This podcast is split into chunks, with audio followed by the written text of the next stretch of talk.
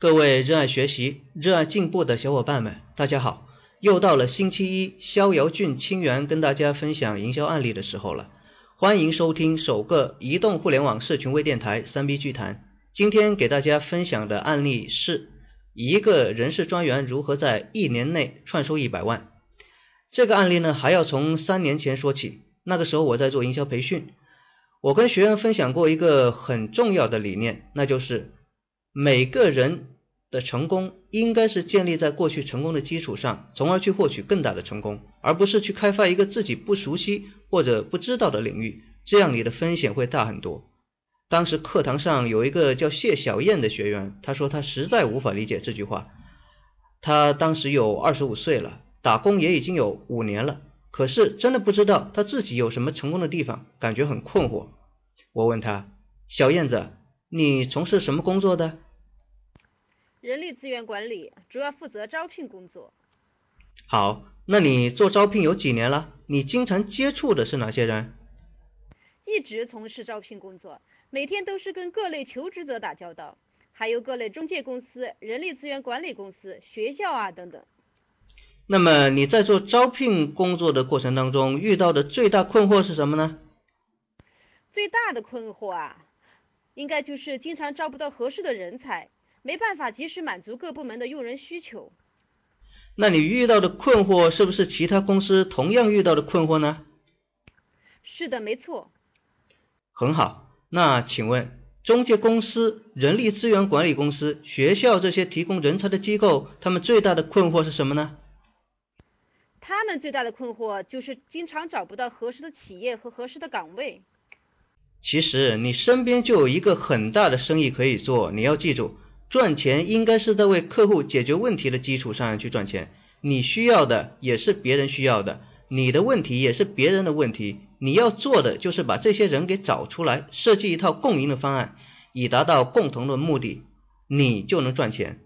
其实创业者就是把拥有不同资源的人组织起来，相互借力，以达到共同的目的。小燕子，你听明白了吗？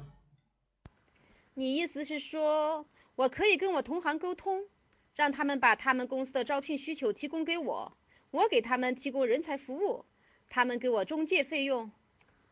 对啊，你接着说。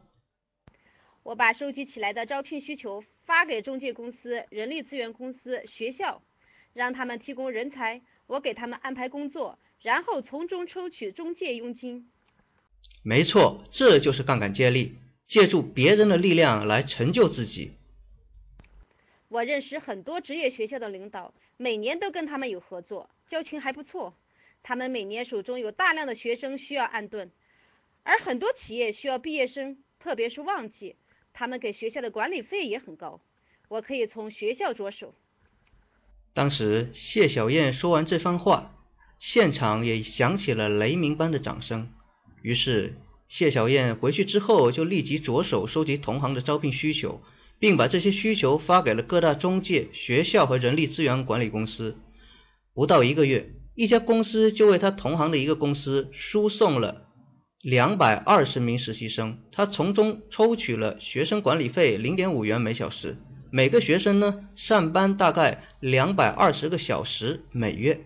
大家可以算一下，零点五元每小时乘以两百二十元，两百二十个小时每月，再乘以两百二十人，等于多少呢？没错，大概是两万四，也就是说，他一个月能赚两万四，是他原来工资的七倍。后来谢小燕告诉我，仅仅是二零一一年上半年，他就安排了六家学校，共一千三百多人就业，仅管理费的佣金他就赚了二十多万，并买了一辆海马轿车。可是后来却出事了，为什么呢？他跟我说。有一家中介公司说，广州某企业需要学生两百人，请他输送一些过去，并跟他说，公司已经跟该企业签署了合作协议。当时他手中刚好有一家技术学校，有一百五十多名实习毕业生，于是他就跟学校说好，把学生送到那家企业去。可是工厂拒绝接收这批学生，而且不承认有签署合作协议。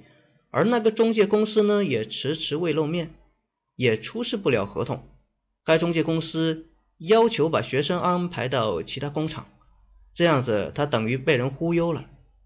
当时他很害怕，一百五十多个学生流落街头将近八个小时，随时可能引起骚乱。这件事惊动了市教育局的领导，导致两位副校长几乎被撤职。后来，在学校的两位副校长的帮助下，通过各种渠道，直到那天晚上六点，才转找到广州的一家企业愿意接收这批学生。那一天，谢小燕为学生报销了所有的车费和餐费。一直忙到那天凌晨一点，才把学生全部安顿好。